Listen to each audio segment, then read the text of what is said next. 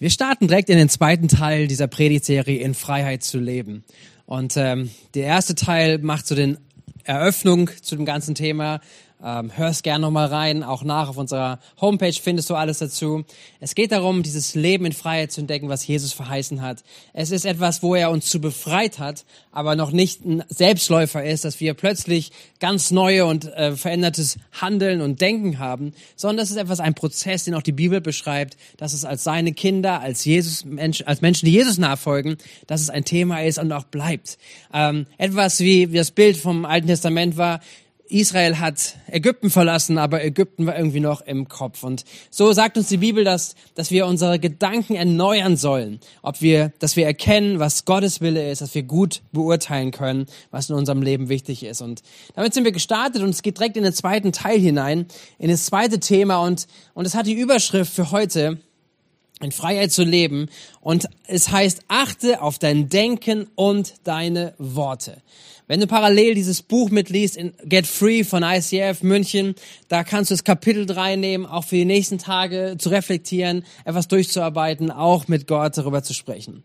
Es geht darum, achte auf dein Denken und deine Worte. Und ich sage euch, das ist herausfordernd. Schnapp dir was zu schreiben, nimm deine Bibel dazu, so dass du einzelne Gedanken, die du vielleicht auch mitnimmst aus diesen nächsten Themen, die ich jetzt reinbringe, aus dem, was ich sagen werde, dass du sie aufschreibst, dass ihr noch mal im offenen Haus darüber reflektieren könnt, austauschen austauschen könnt, aber auch vor allen dass du es mitnimmst und auch mit Jesus in der, in der Leitung des Heiligen Geistes durchgehen wirst, auch in diesen nächsten Tagen. Das äh, wünsche ich dir enorm. Hey, worum geht es? Es geht um ein Leben in Freiheit zu führen und dazu gilt es zu lernen, was, was es mit unserem Denken und mit unserem Reden zu tun hat. Dass wir darauf etwas achten sollen, weil es ein Leben in Freiheit damit zu tun hat. Ähm, ich weiß nicht, wie du aufgewachsen bist. Ich weiß noch, in meiner Musikzeit, in der Schule, Schulzeit gab es Musikunterricht und wir haben ein Lied gesungen, Die Gedanken sind frei.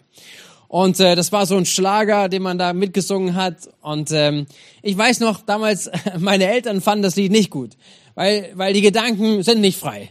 Die Gedanken ähm, sollen wir nicht einfach so laufen lassen und, und alles Mögliche kam direkt rein, auch als Prägung. Und, und natürlich hat es diese Spannung. Es heißt einerseits natürlich, dass diese Gedanken keiner einsperren kann. Und es ging ja darum, um Revolution. Es ging darum, einfach auch Wege zu denken, die vielleicht kein anderer gedacht hat. Und dass man in, in, ja, seine Gedanken einfach auch nutzen kann, um neue Wege zu erschließen. Aber es hat natürlich auch einen anderen Aspekt und, und darüber sprechen wir gleich. Ist deswegen, sind deswegen alle Gedanken gut? Sollte man auch alle Gedanken denken? Und was macht das mit unseren Gedanken?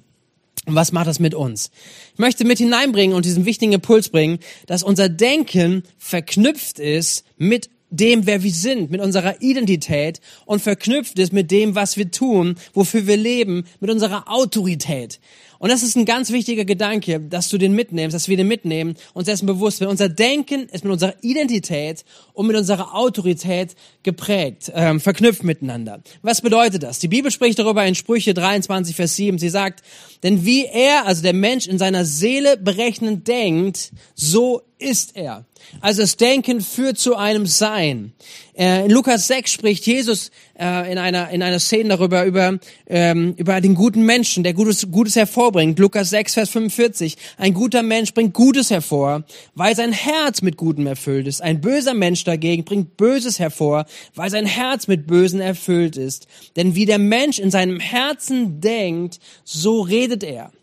Und äh, das Reden ist natürlich eine Folge aus dem, was man denkt. Das heißt, Denken, das formt unsere Welt. Mit unserem Denken deuten wir unsere Umgebung. Das heißt, da ist ein, ein Filter drin und jeder deutet das, was er in seinem Leben erfahren hat und was er erfährt. Da ist eine Deutung drin, die in unserem Denken ihren Ursprung hat. Unser Denken führt dann zu unseren Worten, zu unserem Handeln und Wiederholung in unseren Worten und unserem Handeln führt zu einem Charakter. So, das ist etwas, was, was in unserem Leben, was unser Leben ausmacht. Und es hat so viel damit zu tun, wie wir denken, was, was für Worte sprechen wir, wie handeln wir und Wiederholungen führen zu einem Charakter. Das, was wer wir am Ende sind. Und deswegen ist unser Denken wirklich elementar. Im Alten Testament gibt es eine Begebenheit, über das Volk Israel, dass sie ähm, Spione ins Land geschickt hatten, was Gott ihnen gesagt hat, dieses Land sollen sie einnehmen. Und sie schicken dort diese Menschen hin und sie kommen zurück und zwei haben guten Bericht und sagen, hey, dieses Land, alle sagen, es ist gutes Land, aber zwei sagen, dieses Land, das werden wir einnehmen, weil Gott mit uns ist. Und die anderen zehn sagen, nein, nein, auf keinen Fall, wir können da nicht reingehen. Und sie sagen Folgendes, sie sagen sinngemäß, wir sind in ihren, in diesem Land sind Riesen und wir sind in ihren Augen wie Heuschrecken. Und das waren wir auch und darum können wir entsprechend das Land nicht einnehmen. Sie sehen das Gleiche, was die anderen gesehen haben, aber sie nehmen eine Deutung wahr und sie sagen, hey, wir sind in ihren Augen wie Heuschrecken. Und das hat natürlich diese Konsequenz, dass sie sagen, wir werden dieses Land nicht einnehmen, wir werden hier niemals reingehen können. So deswegen unser Denken ist elementar. Es hat mit Identität und mit unserem Lebenssinn, mit dem, was wir tun, zu tun. Und deswegen ist es auch kein Geheimnis irgendwie oder auch nachvollziehbar, dass in unseren Gedanken oder um unsere Gedanken so eine Art Schlachtfeld ist. Das heißt, der Teufel, worüber wir gesprochen haben, der gekommen ist, um zerstören und zu rauben und letztendlich zu töten, der will genau dort hinein, in unsere Gedanken hinein, in das, was uns ausmacht, in das, wie wir denken, wie wir die Welt wahrnehmen, wie wir über unseren Auftrag denken, wie wir das über unsere Bestimmung denken in unserem Leben. Er ist derjenige, der da dran ist, an unsere Identität und auch unseren Lebensauftrag da hineinzugehen. So sehen wir es bei Jesus. Jesus, der nach der Taufe in die Wüste gegangen ist, um sich vorzubereiten auf das, was Gott mit ihm vorhat. Und äh, in dieser Zeit des Fastens kommt irgendwann der Teufel rein und er kommt mit Lügen hinein, er kommt mit Zerstörung hinein. Er möchte Jesus seine Identität nehmen und die Bestimmung für sein Leben. Und so kommt er hinein mit dieser Lüge und immer wieder heißt es, was glaubst du, wer du bist? Wenn du der Sohn Gottes bist, dann. Wenn du der Sohn Gottes bist, immer diese Frage, bist du es wirklich? Kannst du dir sicher sein? Solltest du nicht mal einen Beweis dafür antreten, auch für dich selbst? Und er probiert mit Lüge zu zerstören die Identität, die Jesus hat und letztendlich auch für den Lebenszweck, wo Jesus auf dieser Erde gewesen ist. Das heißt, Leben in Freiheit zu leben, ein Leben in Freiheit zu leben, bedeutet sich dessen bewusst zu werden, dass wir in unsere Gedanken auch, auch Jesus mit hinein brauchen und dass wir lernen, unsere Gedanken zu leiten, unsere Gedanken auf die Identität und auf das, und die Autorität, die wir in Christus haben, dahin zu bringen. Und das möchte ich mit uns mal durchgehen dass wir uns dessen bewusst sind. Und was bedeutet es also, unsere Identität und unsere Autorität aus Christus heraus anzunehmen? Was ist dir und mir geschenkt? Lass uns da ganz kurz reingucken. In 1. Johannes 3, Vers 1 heißt es, seht doch, wie groß die Liebe ist, die uns der Vater erwiesen hat. Kinder Gottes dürfen wir uns nennen und wir sind es tatsächlich. Wir sind Kinder Gottes und diese Liebe hat Gott uns erwiesen. Deswegen ist es so wichtig festzuhalten, auch egal was andere Gedanken in deinem Inneren hervorbringen. Wenn du ein Kind Gottes bist, wenn du Jesus zu dem Herrn deines Lebens gemacht hast, also ich folge dir nach Jesus und natürlich habe ich meine Baustellen, ich habe meine Themen, aber Jesus, ich mache mich an dir fest. Du bist meine Hoffnung, du bist mein Leben.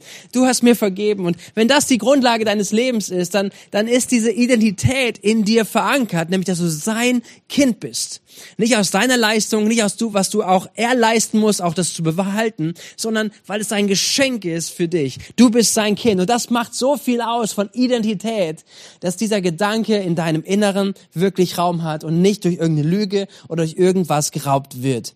Römer 5 heißt es, könnt ihr gerne nachlesen zu Hause nochmal, dass Jesus sein Leben hingegeben hat aus Liebe und nicht, weil wir es verdient hätten, sondern als wir noch Sünder waren. Aber so, so, so, so sicher ist diese Zusage, die Jesus uns gegeben hat, dass wir seine Kinder sind. Das sollten wir wissen. Das soll eine feste, eine feste Grundlage unseres Lebens sein. Eins der markantesten Beispiele, die Jesus selber bringt, ist über diese Identität zu sprechen und auch über diese Beauftragung ist, wenn wir uns das Gleichnis vom verlorenen Sohn anschauen. Lukas 15 beschrieben und es spricht darüber über diesen Sohn, der weggeht und den Vater verlässt. Und ja genau. Und dann kommt er zurück zu einem Punkt, wo er umkehrt und er kommt zurück und er sieht den liebenden Vater, der auf ihn wartet und lass uns das ganz kurz anschauen, auch in diesem Kontext, auch für dich und für mich, das ist eine Botschaft, die dir und mir gilt, für deine und meine Identität, die wir haben in Christus und das heißt folgendermaßen Lukas 15 ab Vers 22 oder Vers 20, der Vater erkannte seinen Sohn schon von weitem. Voller Mitleid lief er ihm entgegen, fiel ihm um den Hals und er küsste ihn. Sein Vater aber befahl den Knechten, beeilt euch, holt das schönste Gewand im Haus und gebt es meinem Sohn. Bringt auch einen Ring und Sandalen für ihn. Schlachtet das Mastkalb, wir wollen essen und feiern. So, das ist dein und mein Vater. Das ist der himmlische Vater, der hier beschrieben wird. Und der begegnet uns in voller Liebe. Es heißt zu diesem jungen Mann, der weggelaufen ist, zurückgekommen ist, der nach Schweinestall gestunken hat, dass der Vater auf ihn zugeht, in den Arm nimmt, ihn küsst. Hey, und weißt du, dieses Bild wünsche ich dir und mir, dass es so tief verankert ist, dass Gott dich liebt und mich liebt, dass ich sein geliebtes Kind bin, dass du sein geliebtes Kind bist. Er nimmt dich in den Arm, er küsst dich, er sagt, du bist mein Kind. Und was er weiterhin macht, er gibt das schönste Gewand, das lässt er holen. Und das gilt auch dir und mir. Letztendlich ist es ein, ein Gewand, was das Blut Jesu ausmacht. Und zwar, was alle Sünde und alle Schuld bedeckt. Es wird gecovert, es wird drüber gelegt, es wird bereinigt. Ein neues Gewand dürfen wir anziehen. Und das ist unsere Identität, die wir haben in Christus. Es gibt einen Ring, der, der, der, der dazu, der davon spricht, dass wir wie das Sohn und dass er Sohn ist und dass dieser Ring gilt auch dir letztendlich als Sohn und Tochter des Allerhöchsten zu sein. Du bist Miterbe, du hast wieder vollen Zugang, du hast vollen Zugang zu dem, was Gott gehört, das möchte er dir geben. Da haben wir Zugang zu, das ist Identität. Und letztendlich gibt er ihm auch Sandalen. Und dieses steht dafür, dass er einerseits nicht ein Sklave ist, der, der nichts hat, sondern er ist jemand, der, der wieder auch eingesetzt wird in einem Dienst. Er soll arbeiten können. Und in anderem Beispiel ist im Neuen Testament auch beschrieben, dass es die Schuhe der, der Bereitschaft sind, dass, wir, dass, dass die Bereitschaft ist, zu laufen, zu dienen. Und so kommt etwas zusammen in diesem Bild, was Jesus sagt. Jesus nimmt dieses Bild und spricht über Identität, über diese Liebe, über diese Vergebung und über diese, diese Einsetzung letztendlich wieder als Erbe. Aber es spricht auch über diesen Auftrag, über die Autorität, die dem Sohn gegeben wird und die mir und mir, dir und mir gegeben ist. Ja, meine Identität ist nicht mehr ein Sünder zu sein nicht mehr verloren zu sein. Ich bin befreit. Du bist befreit. Ähm, du kannst sündigen, absolut. Und da haben wir letzte Woche drüber gesprochen. Wenn wir Dinge erkennen, wie gehen wir damit um? Ähm, aber das ist unsere Identität, ist in Christus, sein geliebtes Kind zu sein. Und unser Auftrag ist ebenfalls da. Und wir haben eine Autorität da drin, weil sie liegt nicht in uns, in unserer Leistung, sondern liegt daran, dass Gott uns berufen hat, dich berufen hat, mich berufen hat, sein Kind zu sein und letztendlich ein, ein Zeuge zu sein, Menschen zu Nachfolgern zu machen, einzuladen, dass sie Jesus kennenlernen, Gott den Retter kennenlernen, wie du und ich, wir ihn kennengelernt haben. Wir sind berufen, Repräsentanten des Königreichs Gottes zu sein. Und das gilt, es da ist Autorität drinne. Dazu zwei Bibeltexte, die dich ermutigen sollen, auch dessen bewusst zu sein. Über Identität haben wir gesprochen, aber was ist auch deine Autorität? In Johannes 14, Vers 12 heißt es, was Jesus sagt, ich versichere euch, wer an mich glaubt, wird die Dinge, die ich tue, auch tun. Ja, er wird sogar noch größere Dinge tun, denn ich gehe zum Vater. Und er sagt es zu dir und zu mir. Er sagt, hey, hier ist Autorität gegeben. In dieser Zeit, wo du hier auf dieser Erde bist, Autorität im Namen von Jesus. Autorität, Reich Gottes zu bauen. Autorität in deinem Leben etwas anzuwenden, was das Königreich Gottes ausmacht. Epheser 1, 19 bis 20. Ich bete, dass ihr erkennen könnt, könnt, wie übermächtig groß seine Kraft ist, also Gottes Kraft, mit der er in uns, die wir an ihn glauben, wirkt. Er ist, es ist dieselbe gewaltige Kraft, die auch Christus von den Toten auferweckt und ihm den Ehrenplatz an Gottes rechter Seite im Himmel gegeben hat. So, das ist hier die Autorität, die mit dir ist, die in uns ist. Und es ist nicht abhängig davon, ob du das fühlst, ob du dich dafür qualifiziert fühlst, sondern es ist die Autorität, die Gott dir gegeben hat. Und da kommen wir doch in unser Bereich hinein. Auch wie denken wir denn über uns? Wie denken wir über diese Autorität? Glauben wir das? Nehmen wir das an? Sind wir uns dessen bewusst, dass, ähm, dass, es, dass es hineinkommt, unser Denken in meine Worte, in mein Handeln hinein? Oder was entdeckst du in dir? Vielleicht auch an Lügen, wo der Feind hineinkommt und der erzählt, hey, Selbstablehnung, hey, du bist es nicht würdig oder deine Geschichte und das, was du wo hier versagt hast.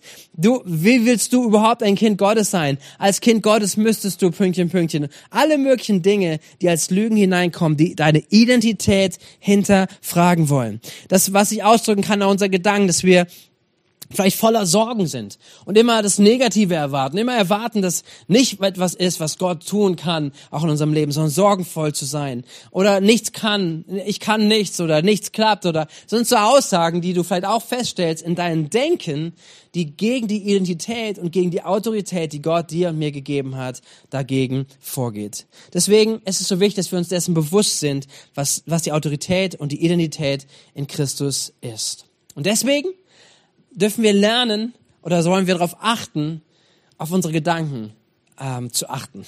genau, darum geht's. Achte auf deine Gedanken. In Sprüche 4, Vers 23 heißt es, vor allem anderen aber behüte dein Herz.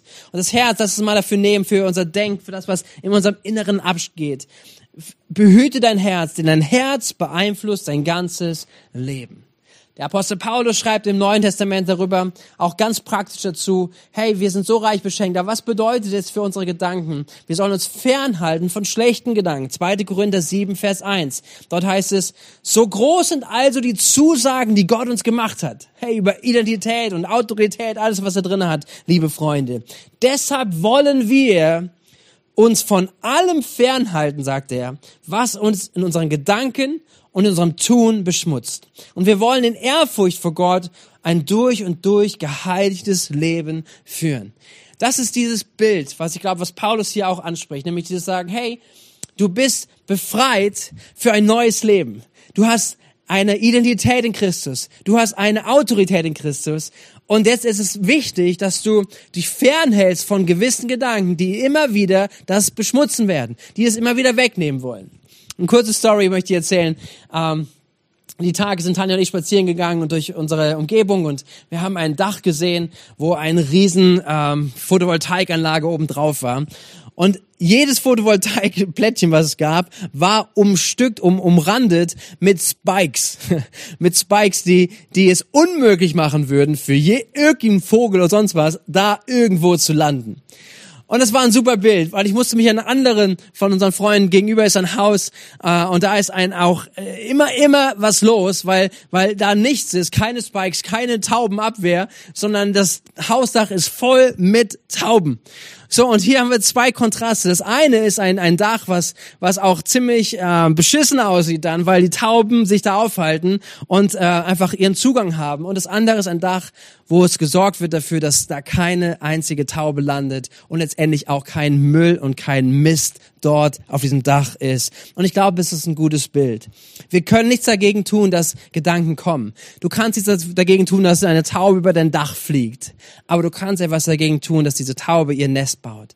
Und weil, weil dieses bildlich gesprochen gilt auch für unsere Gedanken. Wir können nicht verhindern, dass Gedanken kommen, aber wir wollen verhindern und darauf achten, dass nicht Gedanken, die gegen die Identität Gottes und die gegen die Autorität Gottes sprechen in deinem und meinem Leben, dass sie sich einnisten können. Wie geht das ganz praktisch?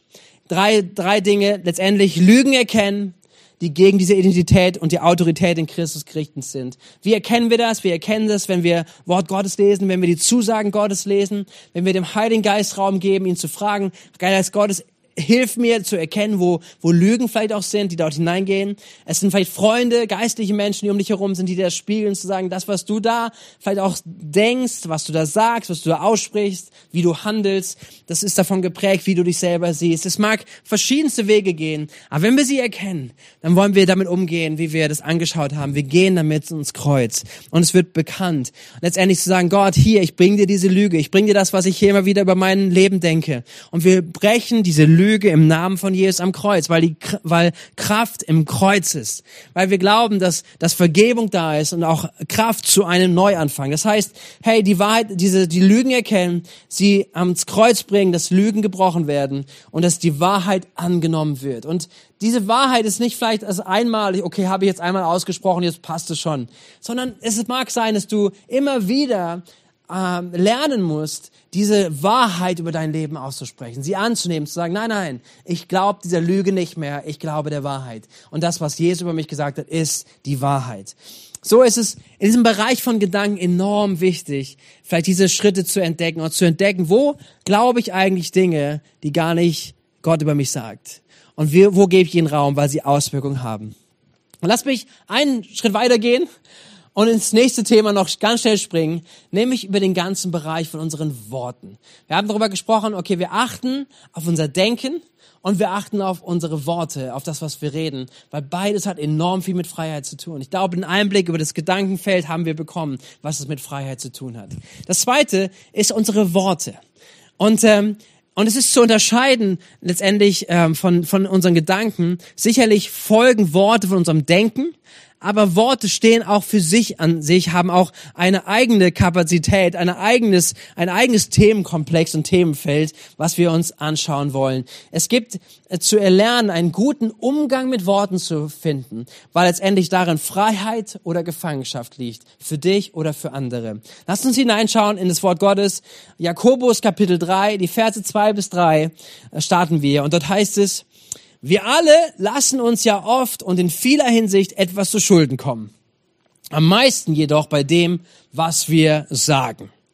Wenn jemand sich nie auch nur mit einem Wort etwas zu Schulden kommen lässt, ist er ein vollkommener Mensch, der auch jeden anderen Bereich seines Lebens unter Kontrolle halten kann. So, der Apostel Jakobus nimmt uns erstmal alle mit rein. Ja, wir haben alle unsere Themen und enorm und jeder letztendlich neben allen möglichen Themen, auch vielleicht unsere Gedanken, ist auch dieser Bereich von Reden ein Thema. Und er sagt hier, wer, wer es gelernt hat, dort Kontrolle zu übernehmen über sein Reden, ja, der ist in der Lage, auch alle anderen Bereiche in seinem Leben unter Kontrolle zu halten. Deswegen, wenn es dort keine Kontrolle gibt, werden wir Auswirkungen davon haben, würden es Auswirkungen davon geben. Und wie sieht es aus? Lasst uns mal hineinschauen, wie das aussieht, ähm, wie er es beschreibt. Und ich glaube, diese Bilder passen. Ab Vers 5 geht's weiter. So ist es mit der Zunge. Sie ist nur ein kleines Organ unseres Körpers und kann sich doch damit rühmen, große Dinge zu vollbringen.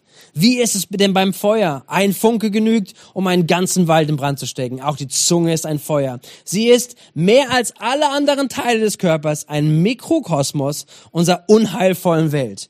Unser ganzes Wesen wird von ihr vergiftet. Sie setzt die gesamte menschliche Existenz in Brand mit einem Feuer, das die Hölle selbst in ihr entzündet. Und wenn wir uns Konflikte auf dieser Erde anschauen, ich finde, es passt so genau. Worte haben Macht. Worte haben Kraft, etwas auszusprechen, etwas zu, etwas zu äh, implizieren. Und ähm, was damit passiert, sehen wir. Und Vers 9 heißt es noch, mit ihr, also mit dieser Zunge, preisen wir den, der unser Herr und Vater ist, und mit ihr verfluchen wir Menschen, die das Ebenbild Gottes geschaffen sind. Aus ein und demselben Mund kommen Segen und Fluch. Das, meine Geschwister, darf nicht sein. So deswegen sind wir auch herausgefordert, hier genau das anzuschauen. Es geht um Segen und Fluch. Es geht um Gefangenschaft oder es geht um Freiheit. Das ist, was hier auch in unserem Leben eine Rolle spielt. Unsere, unsere Worte, unsere Zunge haben Kraft und wir sollten uns dessen bewusst sein, dass es etwas ist, was Leben schafft oder Tod. Deswegen Sprüche 18, Vers 21 nochmal im, im Kontext. Die Zunge hat Macht über Leben und Tod. Wenn du an der Sprache Freude hast, kannst du durch sie vieles erreichen. Aber hier geht es um die Macht zwischen Leben und Tod.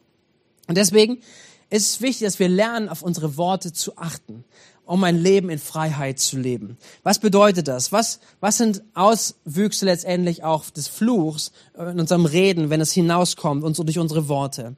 Letztendlich, was, was machen unsere Worte, wenn sie, ähm, wenn sie Fluch hervorbringen? Äh, es passiert dann, wenn wir lügen wenn Lüge gesprochen wird. Das heißt, wenn wir äh, einen Lebensstil entwickeln oder uns zulassen in unserem Leben, dass Lüge etwas uns begleitet. Das mögen Notlügen sein, das mag kleine Lügen sein, das mag aber auch ein Lügenkonstrukt sein, mit dem wir unterwegs sind. Was bringt das letztendlich in, in meine Welt hinein, auch in die Welt, in, mein, in meinem Umfeld hinein? Es bringt den Fluch, weil es Misstrauen bringt. Es bringt etwas, ein, eine, eine, einen Zerbruch in Beziehungen hinein, obwohl es angelegt ist auf Vertrauen. Und Lüge bringt Misstrauen. Deswegen, da wo Lüge gesprochen wird, äh, lebt man immer im Misstrauen. Und gerade wenn es offenbar wurde oder sowas, ist ein Schaden angerichtet. Deswegen, ich schaue einfach mit euch mal kurz durch, was sind die Auswirkungen einfach des Fluchs letztendlich, der durch die, durch die, ähm, durch das Wort passieren kann. Falsche Zusagen Äh, da, wo, wo man Menschen irgendwie eine Zusage gegeben hat, weil man nicht Nein sagen konnte, weil man irgendwie was anderes, äh, weil man, weil man, weil man sich genötigt gefühlt hat, was auch immer. Aber Zusagen und sie nicht einzuhalten, bringen zu einem unmöglichen Zustand. Es bringt zu Enttäuschung. Äh, es bringt möglicherweise, dass man unzuverlässig ist. Das heißt nicht, dass man, dass man nicht Dinge mal wollte, aber es nicht geschafft hat und dass man darüber auch sprechen kann und auch sich entschuldigen kann. Aber hier geht es darum, dass es unser Reden etwas ist oder sein kann, was Zusagen macht oder falsche Versprechungen macht, die Menschen enttäuschen oder auch Unzuverlässigkeit ausdrücken. Unser Reden kann Fluchen sein wenn wir Fluch aussprechen über Menschen, Menschen hassen und letztendlich den Hass Raum geben und den Hass ausdrücken durch unser Wort. Es wird töten, es wird die Atmosphäre zerbrechen, es wird etwas kaputt machen. Schlechtes Reden ist genauso etwas, es, es vergiftet etwas zwischen, zwischen ähm, auch geistig gesehen, eine Atmosphäre miteinander. Wenn andere Menschen das mitbekommen, hey, welches Bild passiert da? Hey, wenn, wenn ich jetzt der Nächste bin aus dem Raum, dann wird über mich gesprochen. Also schlechtes Reden bringt immer etwas Negatives hervor. Und wenn du schlecht gesprochen hast oder schlecht über Menschen sprichst und, und überlegst, diese Person kommt dir irgendwann mal, besucht dich zu Hause und du bist in einem Konflikt, weil du schlecht gesprochen hast oder die Person kommt mal im Gottesdienst, überleg dir das mal, was das passiert. Da sehen wir, wie viel Unfreiheit unsere Worte hervorbringen können, wenn sie nicht mit Bedacht, sondern wenn sie letztendlich Fluch hervorbringen oder ein letztendlich ähm, ja nicht nicht gottgemäß benutzt werden zum Segen. Ähm, genauso können auch Worte etwas über einen selber ausbringen, Eigenlob oder Darstellung, was letztendlich ein Motiv des Stolzes ist oder des, des, ähm, des Hochmuts, der, der durchkommen kann.